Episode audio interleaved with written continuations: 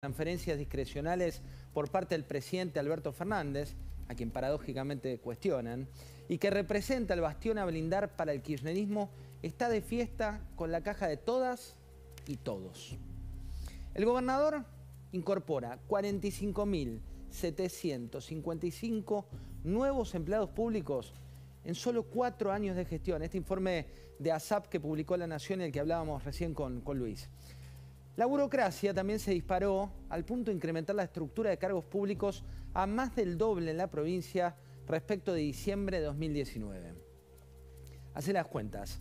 Ministerios, secretarías, subsecretarías, direcciones que insumen miles de millones de pesos en una provincia donde 4 de cada 10 personas están por debajo de la línea de pobreza. Los datos son claros. La gestión de Kisilov nombró 1.852 funcionarios en cargos jerárquicos en 20 organismos con rango de ministerio que componen su gabinete.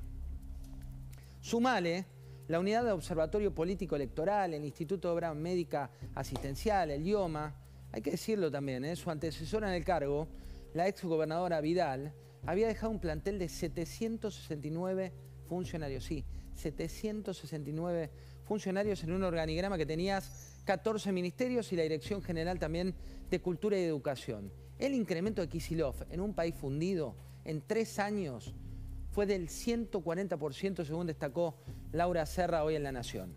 Mira.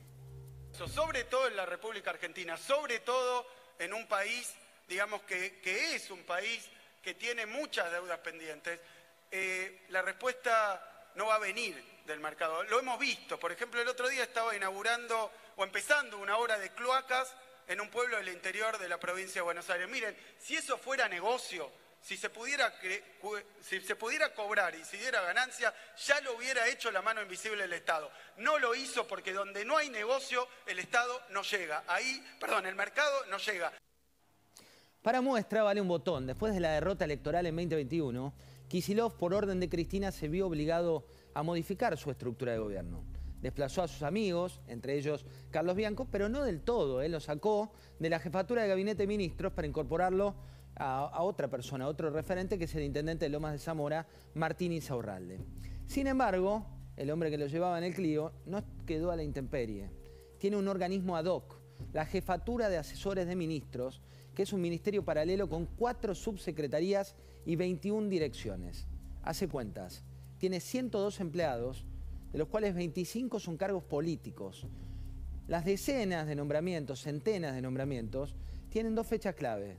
El proyecto de Kisilov para ser reelecto como gobernador y su plan al que llama 6x6.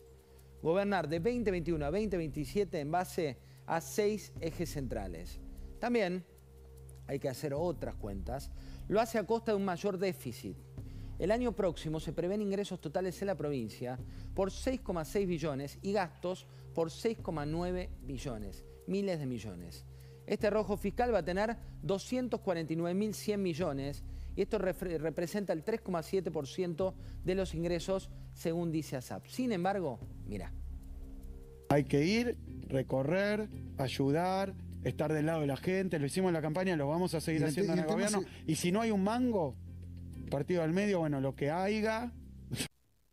Si Kicillof puede dar rienda suelta al gasto es porque cuenta con la espalda del Tesoro Nacional, del presidente y sus transferencias discrecionales a las arcas de la provincia de Buenos Aires. Además de lo que recibe por coparticipación, va a recibir el año próximo fondos por poco más de medio billón de pesos.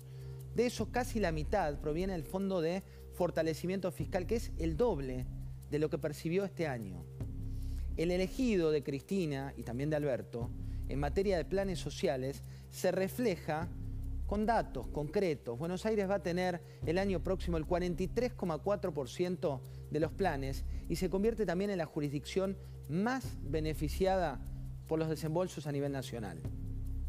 No sé quién se le pudo ocurrir sacar al general San Martín de los billetes.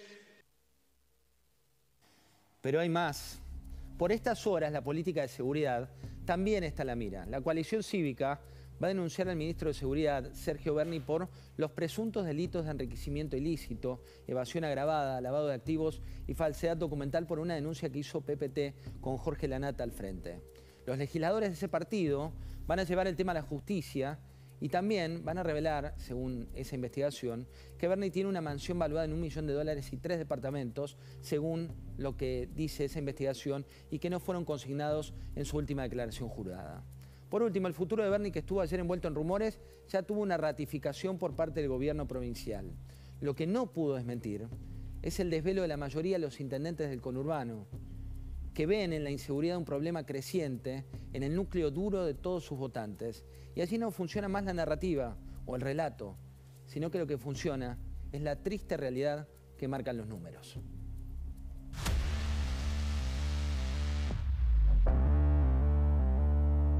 En comparación a la expectativa que, se había generado en el 2019, obviamente no, no es una sensación positiva. Tiene mucho que ver esto con, con el propio posicionamiento político que, generó el presidente y con, yo creo que con una pérdida de tiempo y, desperdicio de poder también. Lo que se resolvió hoy por mayoría absoluta fue un incremento de, de, este salario mínimo vital y móvil de 7% para el mes de diciembre, 6% para el mes de enero, 4% para el mes de febrero y 3% para el mes de marzo. Cada uno de nosotros expresó las, obviamente las dificultades de lograr consensos en tiempos de inflación eh, tan alta. ¿Se habló del tema del bono o de la suma fija esta que usted mencionaba? Lo planteé yo, lo planteé yo. En principio este, no hubo un no y esperamos